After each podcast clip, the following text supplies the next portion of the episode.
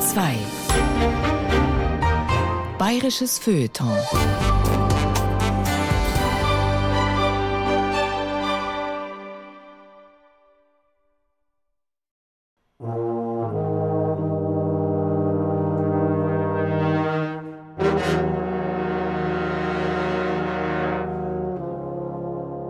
gekommen ist, einen blauen Nagel gehabt hat, dann hat er ihn angeschaut, ah, hat er gesagt, da brauchst du keine Spritzen. Dann hat er einen aufgepunkt, da man gleich das Feuer gesehen hat, da hat man wirklich die Sterne gesehen und dann hat er den Rodrad. Oder, oder nähen, gleich nach der Grube, wenn man große Schnittwunden oder Platzwunden gehabt hat, nähen, Spritzen, die hat sich der Schleicher immer gespart, der hat immer ohne Spritzen genäht. Das war unser Rostdoktor, haben wir alle gesagt.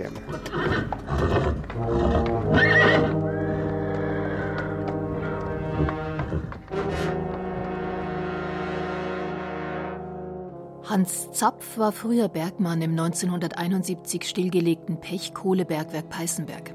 Als er sich an die rauen Behandlungsmethoden des einstigen Grubenarztes erinnert, vergleicht er ihn mit einem Veterinärmediziner. Das ist in Bayern in solchen Fällen nicht weiter ungewöhnlich. Die Bezeichnung Rossdoktor ist dabei sogar noch einigermaßen glimpflich. Viechdoktor wäre noch derber und wird südlich des Mains ebenfalls gern zur Kennzeichnung humanmedizinischer Grobiane gebraucht. Pferdefachärzte gelten nämlich seltsamerweise schon immer als etwas Besseres als andere Großtier- oder gar Kleintierärzte. Ganz ähnlich wie zum Beispiel die Zahn- oder Augenärzte im menschlichen Gesundheitswesen. Das schlägt sich sogar in der Gebührenordnung für Tierärzte, kurz GOT, nieder. So kostet das Ziehen eines kranken Zahns beim Pferd, je nach erhobenem Satz, zwischen 22,46 Euro und 67,38 Euro, während dieselbe Dienstleistung bei einem Rind nur zwischen 12,84 Euro und 38,52 Euro einbringt. In der Reihe Bayerische Berufungen und Instanzen hören Sie heute Der Fichtdoktor eine tierische Radiosprechstunde von Ulrich Zwack. Warum Pferdeärzte ein höheres Ansehen genießen als andere Tierärzte, lässt sich vielleicht mit dem sogenannten zweiten Merseburger Zauberspruch erklären. Dem ältesten Zeugnis für die Existenz von Rossdoktoren in deutscher bzw. althochdeutscher Sprache. Denn bei diesen Ross-Doktoren handelte es sich nicht um Normalsterbliche, sondern um gleich mehrere germanische Götter.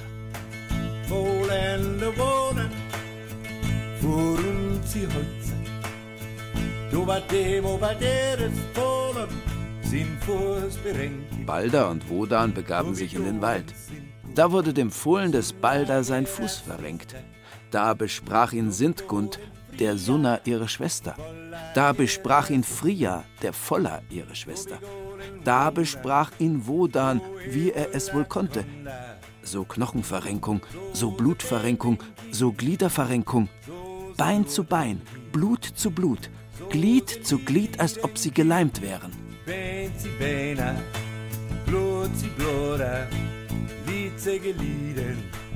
So sehr Glieder sie.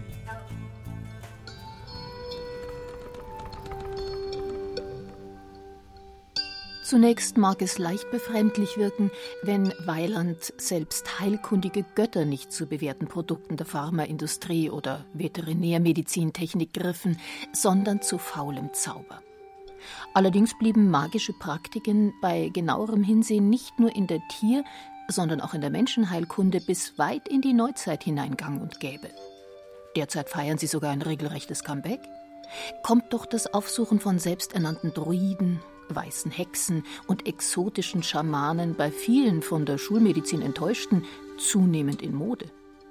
Im Übrigen hat das magische Besprechen von Leiden und Wehwehchen in unseren Breiten auch nie ganz aufgehört. Man ist sich dessen zwar kaum bewusst, aber genau genommen versuchen viele Eltern schmerzhafte, aber harmlose Blessuren ihres Nachwuchses bis auf den heutigen Tag mit einem veritablen Zauberspruch aus der Welt zu schaffen. Heile, heile Segen, drei Tage Regen, drei Tage Schnee, tut dem Kindlein nichts mehr weh. So werden sie gewissermaßen zu würdigen Nachfolgern der Götterschar, die Weiland, das hinkende Reittier ihres Standesgenossen Balder, unter Einsatz von Magie kurierte.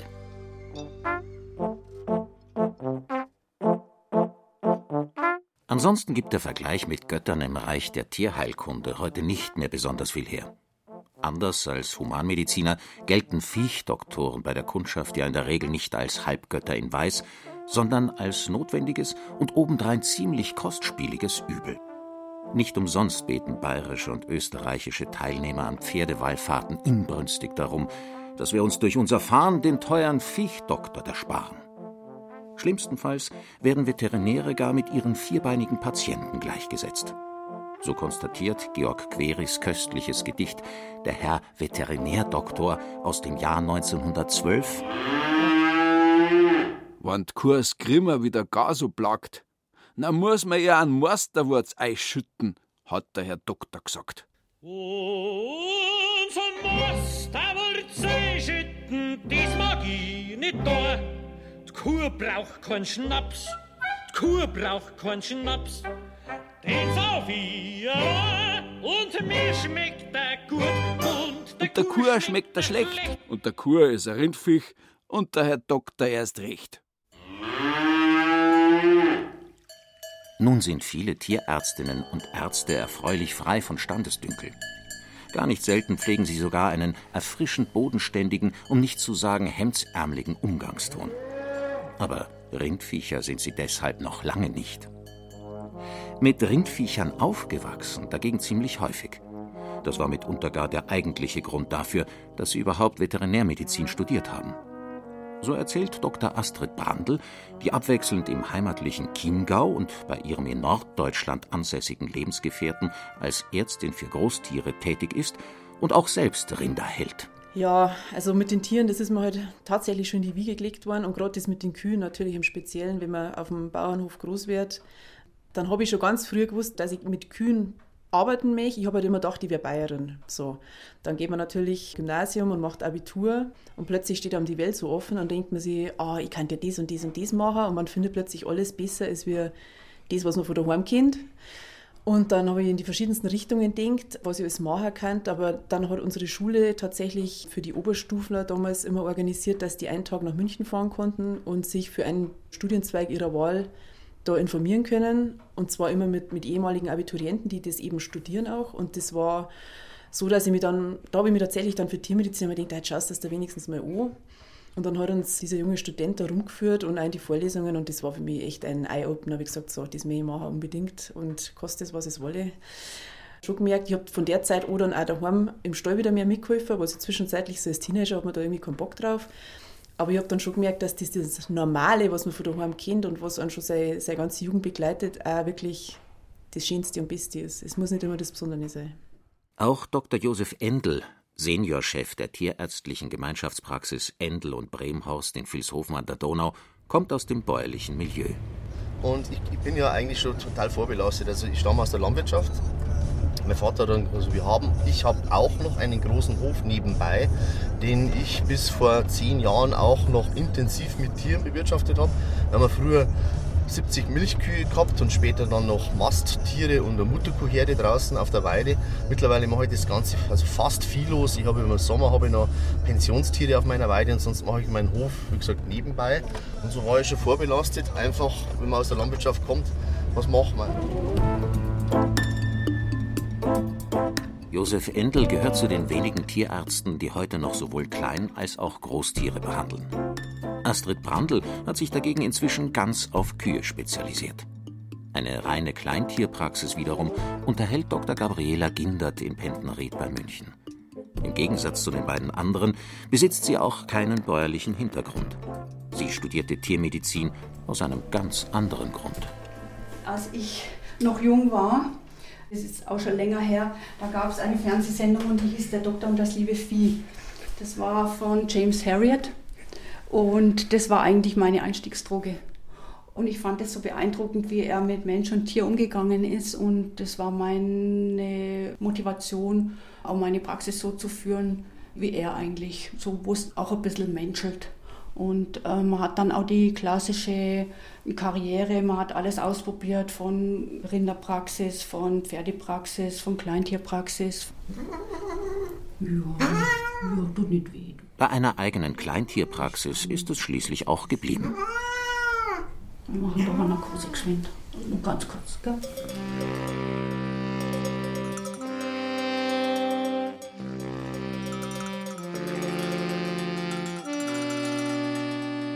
Als gebürtiger und seitdem zeitlebens praktizierender Großstädter gehe ich an das Thema Pflichtdoktor zunächst ganz schön naiv heran. Kein Wunder, meine eigenen Erfahrungen mit diesem Berufsstand beschränken sich im Wesentlichen darauf, dass vor vielen Jahren einmal ein an Krebs erkranktes Meerschweinchen meiner Kinder eingeschläfert werden musste.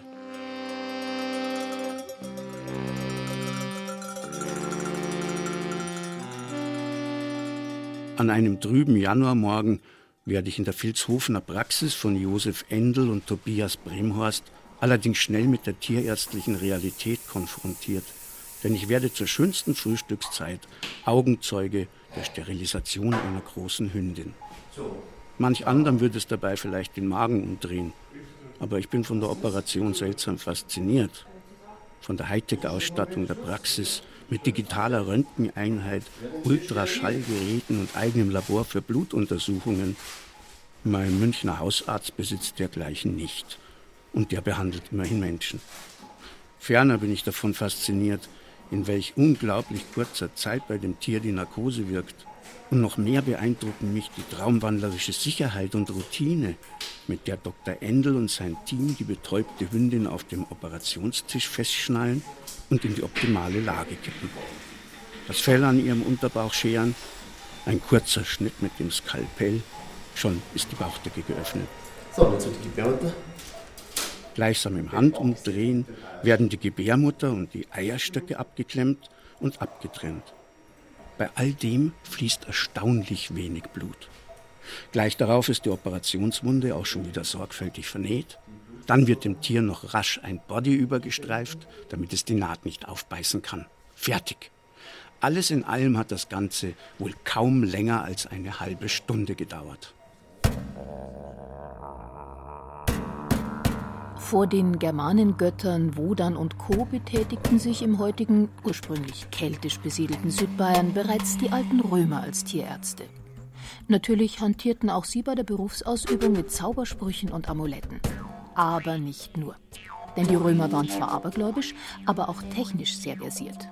Das galt auch für die Veterinärmedizin, die bei ihnen übrigens manchmal schon so genannt wurde. Medicina Veterinaria. Wörtlich bedeutet das Medizin für Zugtiere. Denn Zugtiere stellten Weiland mit die wichtigsten Vierbeiner überhaupt dar. Aufschluss über die hohen Standards der römischen Tiermedizin gibt das im ersten nachchristlichen Jahrhundert verfasste zwölfbändige Werk über die Landwirtschaft von Lucius Junius Moderatus Columella. Demnach beherrschten die Römer sogar schon die Kunst der sogenannten Embryotomie. Der Schafpfleger muss etwas von Tiermedizin verstehen, um gegebenenfalls die Leibesfrucht, wenn sie verkehrt in der Gebärmutter liegt, ohne Gefährdung des Muttertieres zerschneiden und in Einzelteilen entfernen zu können.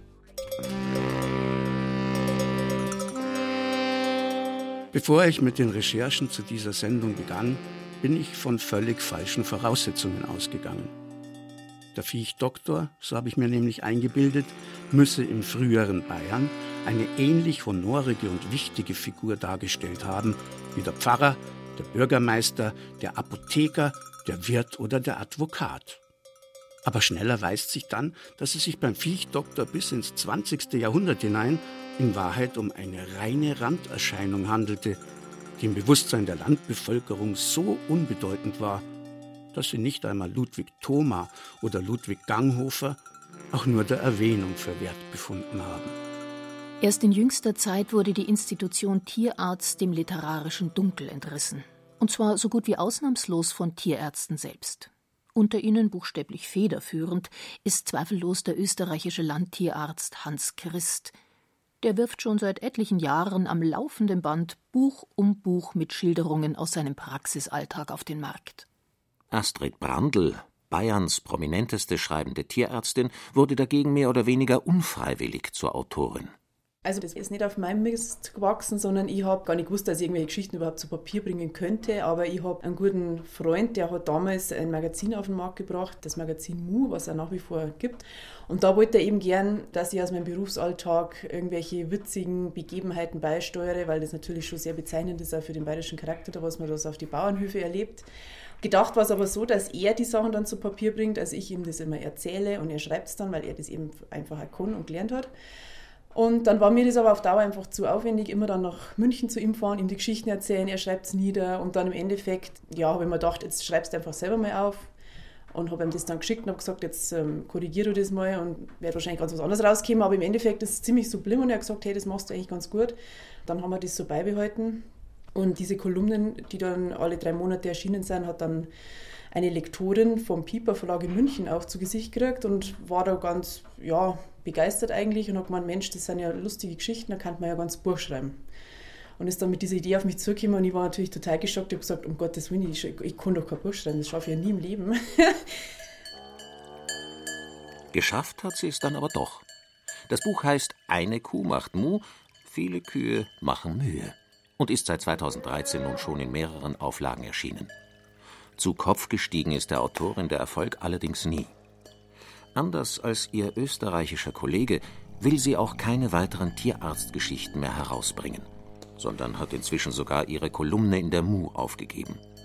Denn sie findet, dass sie ihre tierärztlichen Erlebnisse bereits erschöpfend zu Papier gebracht hat. Ihre nicht gerade kleine Fangemeinde findet das selbstverständlich sehr schade. Denn Astrid Brandls Erzählungen waren stets äußerst vergnügliche Beispiele für die typisch altbayerische Mentalität mit ihrem ausgeprägten Sinn für Ironie und Selbstironie.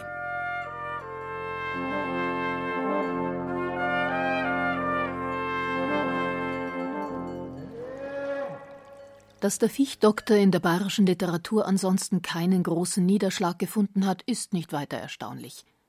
Wie Dr. Veronika Göbel vom Institut für Paläoanatomie und Geschichte der Tiermedizin an der Ludwig-Maximilians-Universität München erklärt, gab es nach den alten Römern in Bayern nämlich jahrhundertelang gar keine Tierärzte mehr. Und dann zunächst auch nur ganz wenige. Zwar wurde auf Geheiß von Kurfürst Karl Theodor 1790 in München nach französischen Vorbildern die sogenannte Tierarzneischule gegründet, die als direkte Vorgängerin der heutigen tiermedizinischen Fakultät der Universität gelten darf. Aber es gab also an der Münchner Tierarzneischule natürlich nicht zu viele Tierärzte, die studierten und Bayern ist ja ein großes Land. München ist für den süddeutschen Raum die einzige Ausbildungsstätte für Tiermediziner und von daher war bei dem großen Bedarf an Tierärzten natürlich in den weit abgelegenen Gebieten eine Unterversorgung.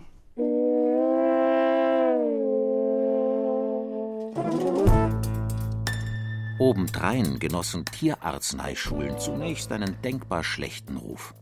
So schrieb der Elsässer Zoologe Ludwig Heinrich von Bojanus im Jahr 1805.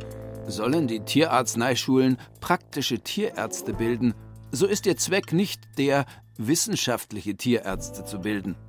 Man soll es sich freigestehen, dass man einen bloßen Empiriker, einen tierarzneikundlichen Handwerker und weiter nichts bilden will.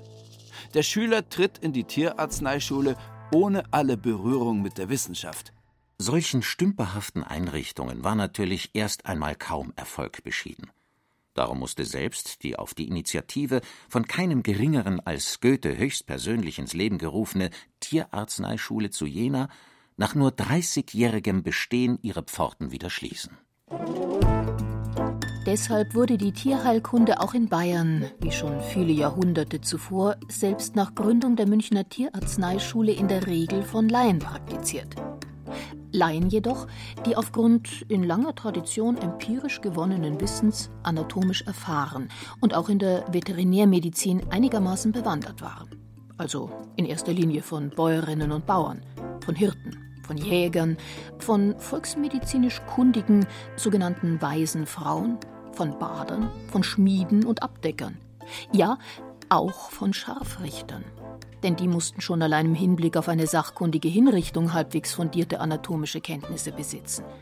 Außerdem gehört es zu ihren Pflichten, bei der Festnahme schwer verletzte Delinquenten wieder so weit aufzupäppeln, dass sie schließlich bei blühender Gesundheit vom Leben zum Tod befördert werden konnten.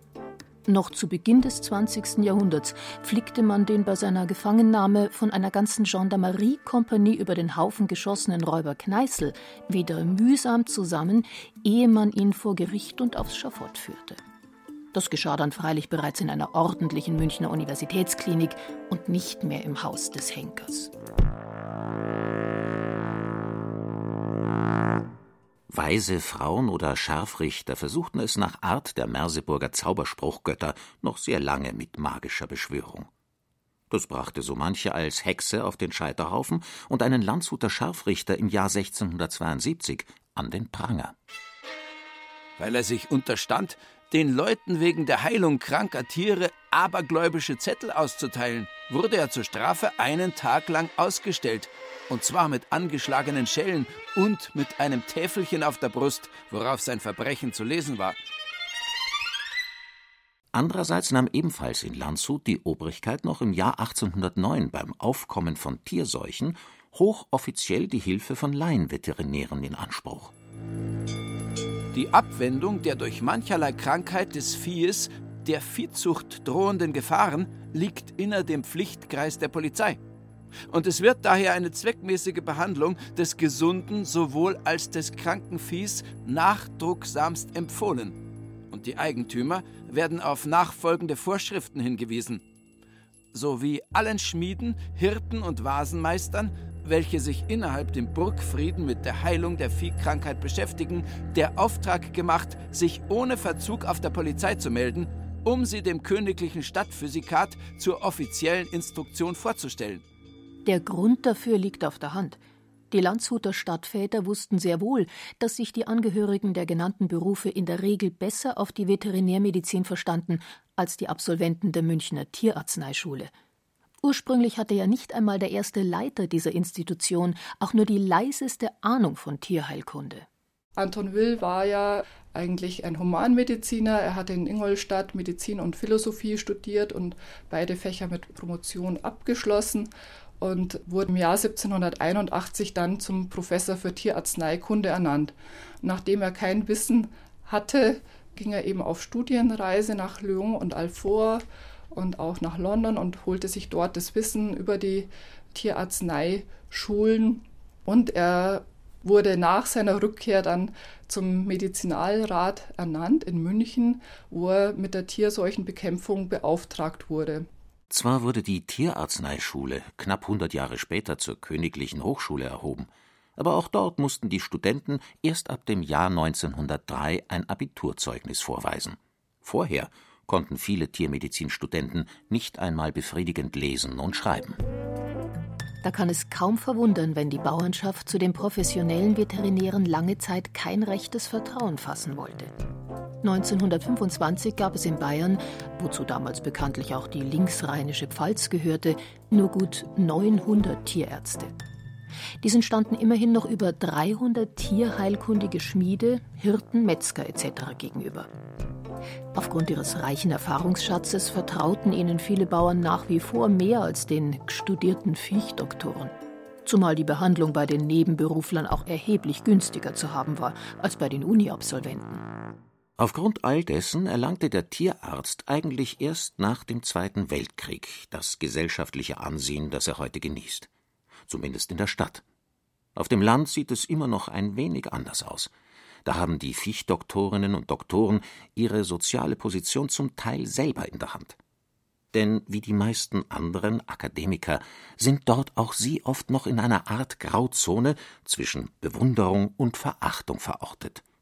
Deshalb sind Sie gut beraten, wenn Sie nicht die Frau oder den Herrn Doktor herauskehren, sondern dieselbe Sprache sprechen wie Ihre Kundschaft und damit signalisieren, dass Sie sich nicht für etwas Besseres halten. Nur dann werden Sie akzeptiert und respektiert. Kann sich ein Vertrauensverhältnis zwischen Tierarzt und bäuerlicher Kundschaft entwickeln.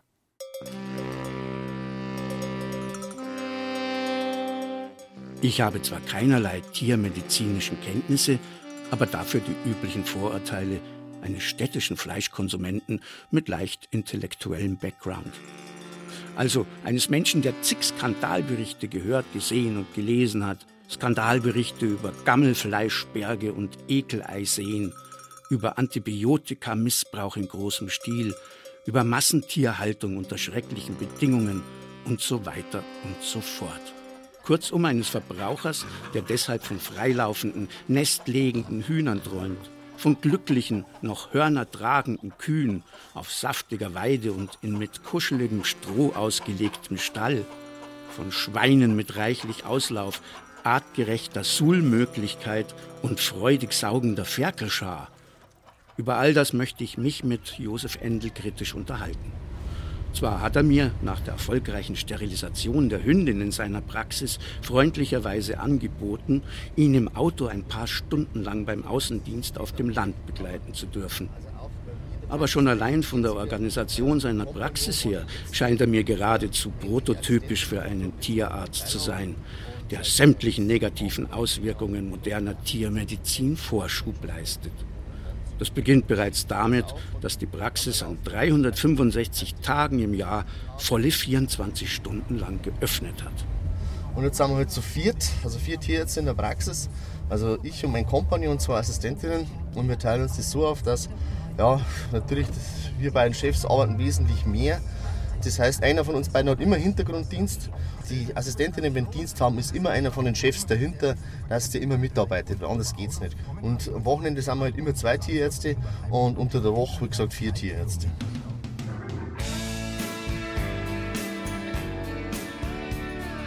Anders als der Schauspieler Wolfgang Viereck in der ZDF-Fernsehserie Tierarzt Dr. Engel kommt Dr. Endel beim Besuch seiner tierischen Patienten auch nicht mit einem Arztköfferchen zu Fuß daher, sondern im SUV einer bayerischen Premium-Automobilschmiede, der auf dem Armaturenbrett ein via Bluetooth verbundenes Handy beherbergt, das einem Hörfunkjournalisten so manche Aufnahme versaut. Zwischen der Rückenlehne der Vordersitze und der Heckklappe ist der Wagen randvoll mit Medikamenten, mit Kaiserschnittinstrumentarium für Pferde, Kühe und andere Großtiere, mit einem mobilen Ultraschallgerät und nicht zuletzt mit einem Laptop und einem Drucker. Wie Astrid Brandl bestätigt, ist dergleichen heute bei Landtierärzten längst Standard. Klar, man ist heutzutage schon an viel Dokumentation gebunden in dem Beruf. Also man muss jetzt wirklich sämtliche Behandlungen an den lebensmittelliefernden Tieren ganz akribisch dokumentieren mit Wartezeiten und Chargennummern. Oder wenn man Medikamente mal zur Nachbehandlung da lässt, dass man das eben auch dokumentiert. Und diese Dokumente ist man verpflichtet, dass man die sofort an den Tierhalter abgibt. Jetzt kann man es entweder handschriftlich machen oder wenn man so Alleinkämpfer ist wie ich, dann hat man es am besten gleich im Laptop, weil dann habe ich es für die Abrechnung ja auch gleich dabei. Das heißt, ich brauche einen Laptop, wo ich das alles eintippe und ich brauche natürlich auch gleich einen Drucker, damit ich es den Bauern in die Hand drucken kann dann. Die im Wagen mitgeführte Technik erleichtert der Tierärztin und dem Tierarzt das Berufsleben erheblich. In Gestalt des Druckers kann sie beide manchmal aber auch schier zur Verzweiflung bringen denn der über einen Spannungswandler an die Autobatterie angeschlossene Drucker frisst so viel Strom, dass man oft den Motor starten muss, damit er überhaupt seinen Dienst verrichtet. Manchmal nützt freilich auch das nichts. Dann müssen die Veterinärin oder der Veterinär beherzt aufs Gaspedal treten und hoffen, dass sich der verdammte Drucker doch noch in Gang setzt. Als Nichtfachmann stellt man sich natürlich vor, dass Tierärztinnen und Tierärzte auch wirklich an und mit Tieren arbeiten. Und tatsächlich praktiziert Astrid Brandl als klassische Landtierärztin mit Schwerpunkt Rind. Hat sich Gabriela Gindert auf Kleintiere spezialisiert, kuriert daneben aber auch Wildtiere wie Igel oder Waldkäuze. Josef Endel, sein Kompagnon und ihre beiden Assistentinnen wiederum behandeln bevorzugt Rinder und andere Großtiere wie Pferde, Schweine oder Schafe. Doch auch Heimtiere wie Hund und Katz, Meerschweinchen oder Goldhamster. Und überdies echte Exoten wie Alpakas. So selbstverständlich wie es scheint, ist es allerdings gar nicht, dass ausgebildete Tierärzte ihr Brot mit der Behandlung kranker Tiere verdienen. Dr. Endel ist heute Mitte 50 und von seiner einstigen siebenköpfigen Prüfungsgruppe sind bei weitem nicht mehr alle als klassische Tiermediziner tätig. Eine Kommilitonin und zwei Kommilitonen sind zur Pharmaindustrie abgewandert. Ein weiterer ehemaliger Mitstudent ist als Amtsveterinär am Münchner Flughafen tätig. Endel meint, dass seine Gruppe durchaus repräsentativ ist und insgesamt höchstens ein Drittel aller Tiermedizin-Absolventen am Tier arbeitet.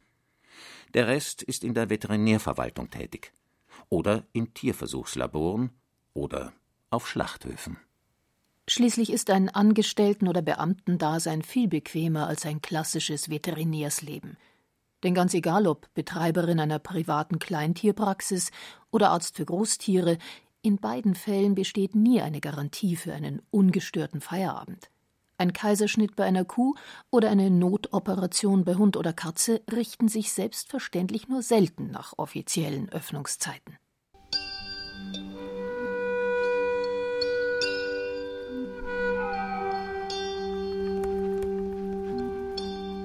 Als ich mit Josef Endel über Land fahre, zeigt sich Niederbayern von der besten Seite. Der Himmel hat sich inzwischen aufgeklärt, die Donau fließt majestätisch dahin, Hügel reiht sich an Hügel, aus der Ferne grüßt der bayerische Wald. Und als wir beim ersten Bauernhof ankommen, auf dem der Tierarzt heute Einsatz hat, scheint für mich unerfahrenen Statterer die bäuerliche Welt in schönster Ordnung zu sein. Denn im Stall stehen ausnahmslos Kühe mit Hörnern und auf Stroh. Die Ketten, an denen einige von ihnen ungeduldig zerren, übersehe ich ebenso geflissentlich wie den Traktor, der in der Mitte des Stalls mit laufendem Motor sinnlos vor sich hin tuckert. Was ich dagegen sehr wohl wahrnehme, ist die Tatsache, dass vier Kühe und Kälber an Rindergrippe leiden und Dr. Endel allen ein Antibiotikum spritzt. Und schon komme ich auf das bekannte Reizthema antibiotikaresistenter Bakterienstämme zu sprechen. Damit gerate ich freilich absolut an den Falschen. Endel betont, dass die Behauptung, in der Landwirtschaft würden in großem Stil unkontrolliert Antibiotika eingesetzt, schlichtweg falsch sei. Dass jeder verantwortungsbewusste Tiermediziner nicht auf Antibiotika setze, sondern auf Prophylaxe durch Schutzimpfungen und die Etablierung erhöhter hygienischer Maßnahmen seitens der Landwirte. Dass der Einsatz von Antibiotika im Fall akuter Erkrankungen jedoch unumgänglich sei. Dass in der Veterinärmedizin überdies andere Antibiotika eingesetzt würden als in der Humanmedizin. Dass die überhitzte Diskussion obendrein mehr Probleme bringen als lösen würde. Und, und, und. Es, ist auch, es sind auch Bestrebungen da, die nicht praktikabel sind. Wenn Sie jetzt das sehen, ich bin jetzt da vor Ort und habe hier also vier Tiere mit über 40 Fieber. Bestrebungen, bei denen jetzt Nasentupferproben zu nehmen, die einzuschicken, brauche ich circa zwei bis drei Tage, bis ich das Ergebnis habe und dann erst antibiotisch abzudecken, dabei sind die Tiere gestorben. Ja, aber das sind Bestrebungen von, muss ich sagen, von Kollegen, die von der Praxis keine Ahnung haben oder noch nie in der Praxis gearbeitet haben.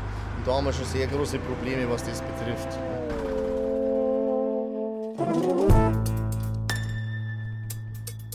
Damit stecke ich auch schon mitten in einem für unser informationsüberfrachtetes Zeitalter typischen Entscheidungsdilemma. Was soll ich nun glauben? Ist die heutzutage in Kreisen, mit denen ich eigentlich nichts zu tun haben möchte, viel geschmähte Presse tatsächlich eine Lügenpresse, obwohl sie doch ihrerseits erwiesenermaßen schon so manche Lüge aufgedeckt hat? Oder hält mich der vom Augenschein her eigentlich durchaus seriös wirkende Viechdoktor im robusten grünen Kittel und mit der Brille auf der Nase als Lobbyist der Pharmaindustrie zum Narren?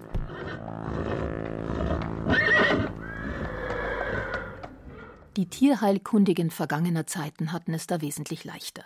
Weil es keine Antibiotika gab, konnte ihnen auch niemand deren übertriebenen Einsatz vorwerfen. Andererseits ließen sie fleißig zur Ader und brachten damit vielleicht mehr Tiere um, als sie auf diese Art heilten. Andererseits kannten sie viele Kräuter, Wurzeln und andere Heilpflanzen, die sicher ebenso zuverlässig wirkten wie heutige Arzneien aus dem Chemielabor.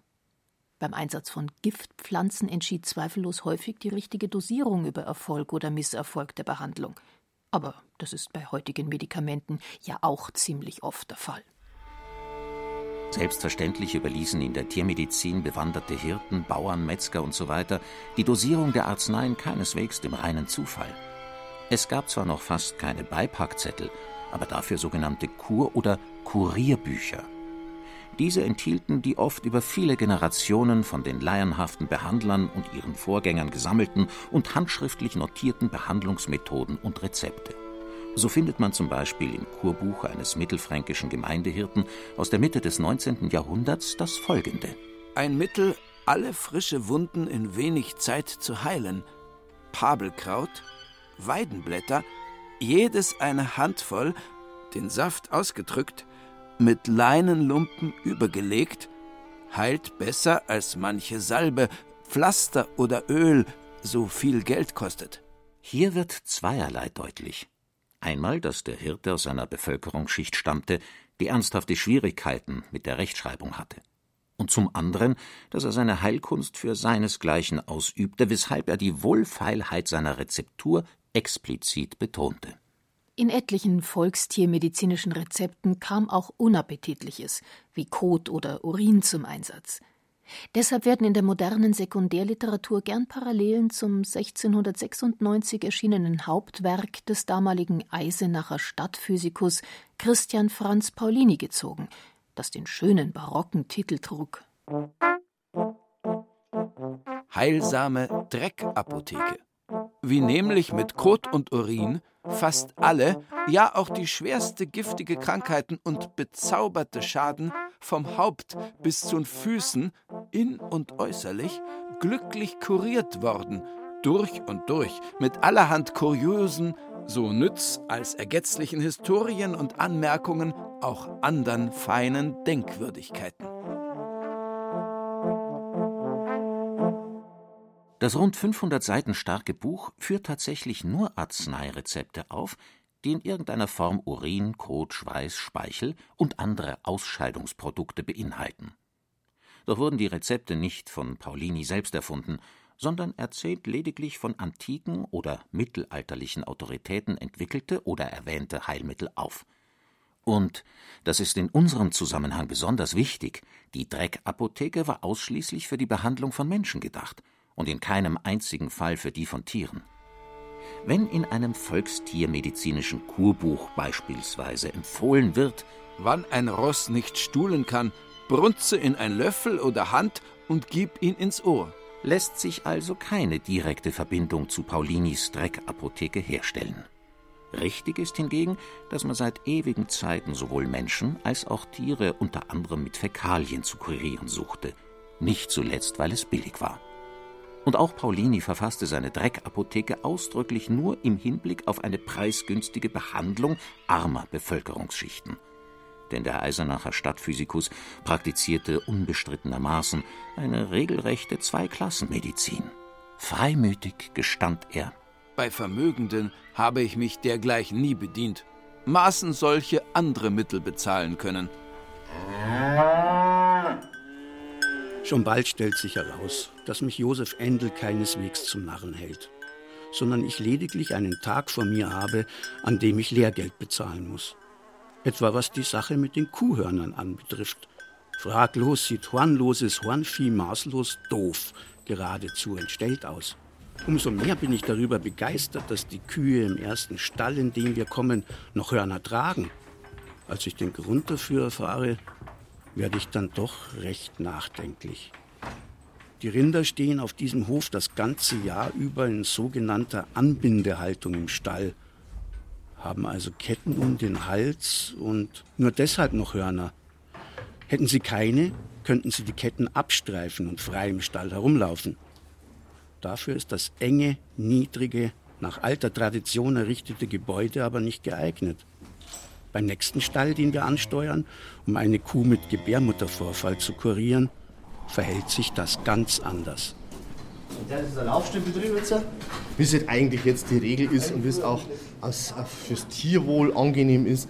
Und die können den ganzen Tag rumlaufen. Es gibt noch einige, die haben noch, also Weidebetriebe sind bei uns ganz, ganz wenig geworden, muss ich sagen, im Vergleich zu früher, weil es ein großer Aufwand ist mit der Weide und wir sind doch mehr Ackerbaugebiet, auch was die Fütterung anbelangt. Sagen Sie das Grassilo, Mais-Silo und Heu in der Mischration. Und so ist das arbeitstechnisch für die Landwirte also einfach optimal. Ja? Im Laufstall können die Rinder, wie der Name schon sagt, zwar frei herumlaufen, aber doch nur auf relativ begrenztem Raum. Und das ist der Grund dafür, dass sie keine Hörner mehr haben dürfen. Denn andernfalls könnten sie sich bei Rivalitätskämpfen, im Gegensatz zur einstigen Weidehaltung, nicht mehr großräumig aus dem Weg gehen, sondern einander leicht verletzen.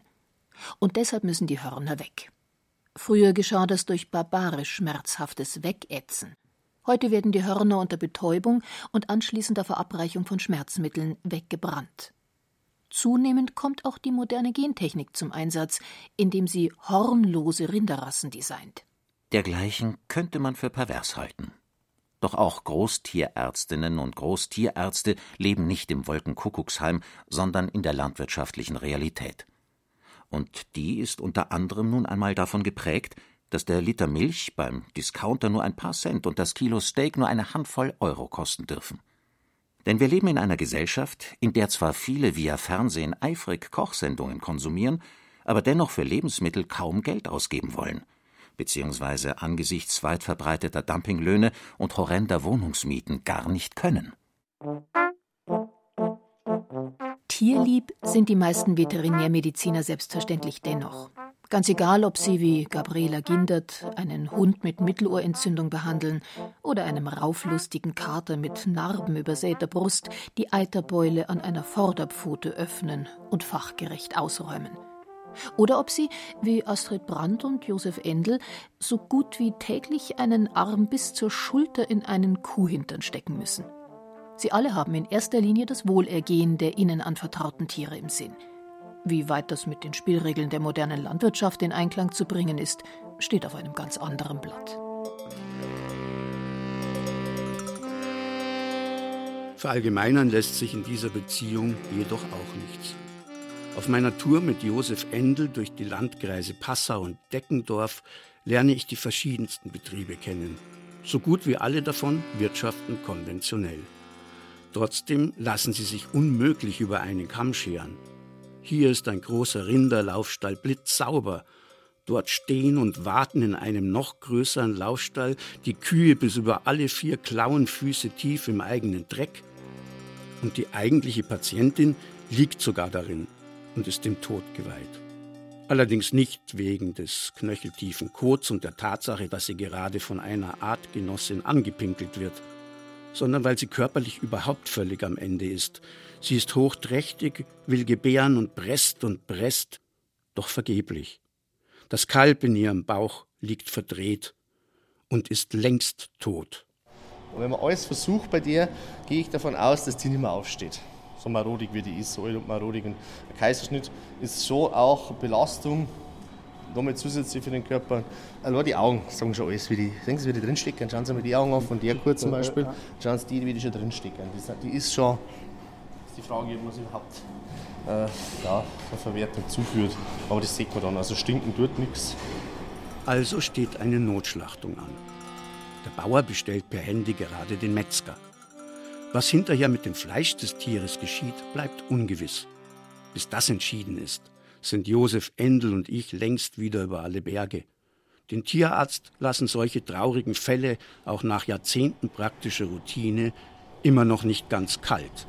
Das ist das, was ich wieder, was ich wieder erwartet habe. Das ist immer Antipatum. Also vor der Geburt, wenn ein Tier festliegt, ist das immer irgendein Scheiß. Bayerisch gesagt. Die kann schon mehr auf, die ist entkräftet. Wenn sie die presst, will das Kalb loswerden. Kann sie aber nicht. Unverrichteter Dinge fahren wir wieder ab. In einer knappen Stunde wird der Metzger eintreffen und das arme Tier vom Leid erlösen. Da war es schon irgendwie tröstlicher, dass man früher noch auf Wunder hoffen durfte und auf den Beistand eines Heiligen.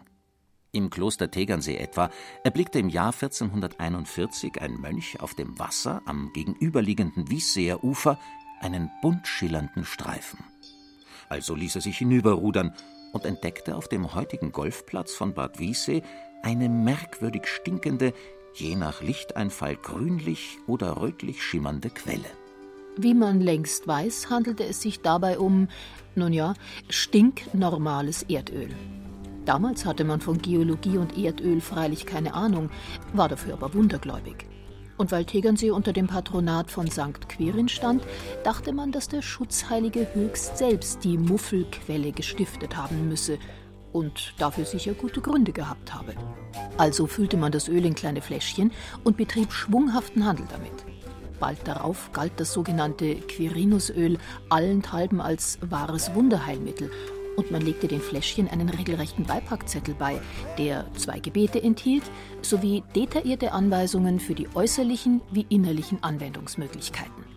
In Honig, Wein oder Brühe aufgelöst oder auch pur auf Haut oder Augen appliziert, half das Öl angeblich gegen Fieber und Ausschlag, gegen Verstopfung, Rheuma, Blindheit, Kopf- und Ohrenschmerzen, gegen Geburtsnöte, Steinleiden und Vergiftungen aller Art, gegen Warzen, Würmer, Wanzenbisse, Schlangenbisse etc. pp. Das mag heute leicht verrückt klingen. Aber verglichen mit vielen anderen historischen Pharmazeutika war das Quirinusöl eine eher harmlose Arznei. Enthielt es doch nicht einmal gemahlenen Mäusedreck, Wolfskot, Eulengewölle, Schlangenhautasche oder bedenkliche Mengen organischer oder anorganischer Gifte fast schon überflüssig hinzuzufügen, dass das Quirinusöl mit seiner Wunderkraft nicht nur Menschen heilen konnte, sondern sogar evangelische Ketzer. Und natürlich auch das liebe Vieh. So heißt es zum Beispiel in einem der erhaltenen Mirakelbücher, in denen die Tegernseer Mönche zu Reklamezwecken die mit dem Quirinusöl erzielten Erfolge aufzeichneten. Josef Kundlinger in das Obern Gschwand wurde ein Pferd von einem anderen geschlagen, also dass es nur auf drei Füß gehen konnte. Derohalben nahme er sein Vertrauen zu dem heiligen Quirin, verlobte solches mit einer heiligen Mess, schmierete sodann den verletzten Fuß mit dessen Öl nur ein einziges Mal, wodurch es in kurzer Zeit wiederum hergestellt worden. Das Quirinusöl erwies sich also gewissermaßen als das seit der Antike gesuchte Allheilmittel Teriak. Nach der berüchtigten Montgelas'schen Säkularisation am Anfang des 19. Jahrhunderts verkaufte das junge Königreich Bayern das Öl bis zum Versiegen der Quelle natürlich munter weiter. Für nur vier Kreuzer je Fläschchen. Das entsprach in etwa dem Preis für anderthalb Maß Bier. Fahrende Scharlatane, die früher auf Märkten und Jahrmärkten angeblich echten Teriak für Mensch und Tier verhökerten, langten da nicht anders als die moderne Pharmaindustrie, wesentlich ungenierter hin. Immerhin konnte Teriak an die 300 verschiedene Ingredienzien enthalten, darunter solche Köstlichkeiten wie Kupfervitriol, Rost, Entenblut oder pulverisierte Eidechsen. Die Patienten fühlten sich gleich nach der Einnahme auch wirklich besser und schmerzfrei. Kein Wunder, denn den wichtigsten Bestandteil des Teriaks bildete von jeher das aus Schlafmohnkapseln gewonnene Rauschgift Opium. Heute verabreichen Veterinärmediziner in der Regel keine Drogen, sondern wollen lediglich der geschundenen Kreatur helfen. Dabei versuchen sie es zunächst gern auf die sanfte Art. Selbst ein gestandener Niederbayer wie Josef Endel greift oft zu homöopathischen Globuli, ehe er die Antibiotikumspritze aufzieht. Die konventionelle Landwirtschaft betrachtet er als unumstößliches Faktum, freut sich ehrlich darüber, wenn es den Tieren auch unter diesen Bedingungen einigermaßen gut geht. Er fährt mich auch extra zu einem Schweinezuchtbetrieb, der sich der sogenannten Tierwohlphilosophie verschrieben hat und dessen Besitzer es auf sich genommen hat, auf einem offiziell für 1100 Tiere zugelassenen Areal nur 700 zu halten. Die Schweine haben freien Auslauf und können sich sogar artgerecht suhlen. Ihrem Besitzer wird es jedoch wirtschaftlich nicht gedankt. Denn niemand in der Umgebung ist bereit, für seinen Mehraufwand auch mehr zu bezahlen. Und das bringt den Tierarzt ehrlich in Rage en gros ist das nicht umzusetzen. Das ist vielleicht im Speckgürtel um München oder Landshut umzusetzen, auch biomäßig, da geht dann noch was. Aber bei uns, ich sage es immer wieder, wir hatten, ich habe die 30 Jahre so viele Kleinbetriebe erlebt, die auf Bio umgestellt haben, sich einen Hofladen gebaut haben und, und, und, sind alle verschwunden weil die Nachfrage nicht da ist. Und wie gesagt, Sie wissen es selber, das ist das Problem, wenn, wenn die Lebensmittel, das ist das große Problem in Deutschland, wenn die Lebensmittel billig sind, dann werden sie gekauft. Wenn, äh, wenn es ein Angebot gibt, Kotelett für das Kilo 3 Euro, dann wird zugeschlagen.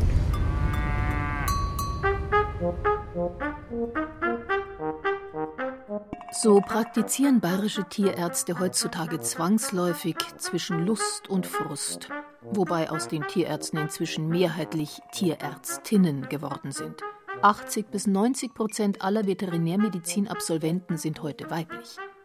Wie Gabriela Gindert schildert, war das vor wenigen Jahrzehnten noch ganz anders. Als ich angefangen habe zu studieren, war das noch durchaus nicht üblich, dass Frauen Tiermedizin studieren.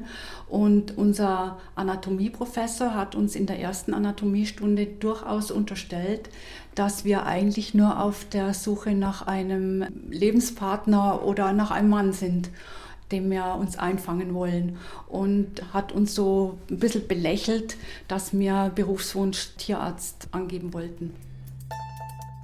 Heute macht sich niemand mehr über weibliche Tierärzte lustig. Dass sie in diesem Beruf inzwischen die absolute Mehrheit stellen, liegt schlicht und ergreifend vor allem am strengen Numerus Clausus für das Fach Tiermedizin. Er schwankt regelmäßig zwischen 1,2 und 1,4. Und Mädchen sind halt im Durchschnitt fleißiger als Buben und erzielen darum auch bessere Abiturnoten.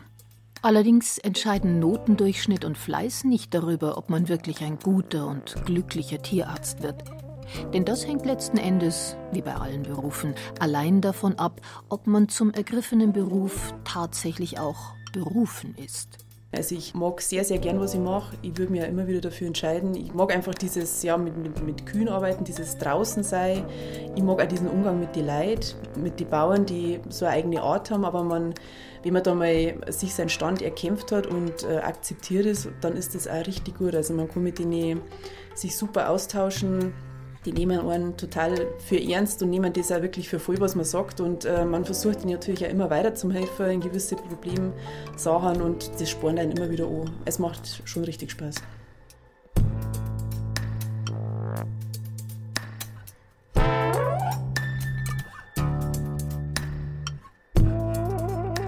Bayerische Berufungen und Instanzen. Der Fischdoktor. Sie hörten ein bayerisches Feuilleton von Ulrich Zwack, der auch Regie führte. Es sprachen Julia Fischer, Hans-Jürgen Stockerl, Burkhard Dabinus und der Autor. Ton und Technik Susanne Herzig. Redaktion Ulrich Klenner. Eine Produktion des Bayerischen Rundfunks 2018.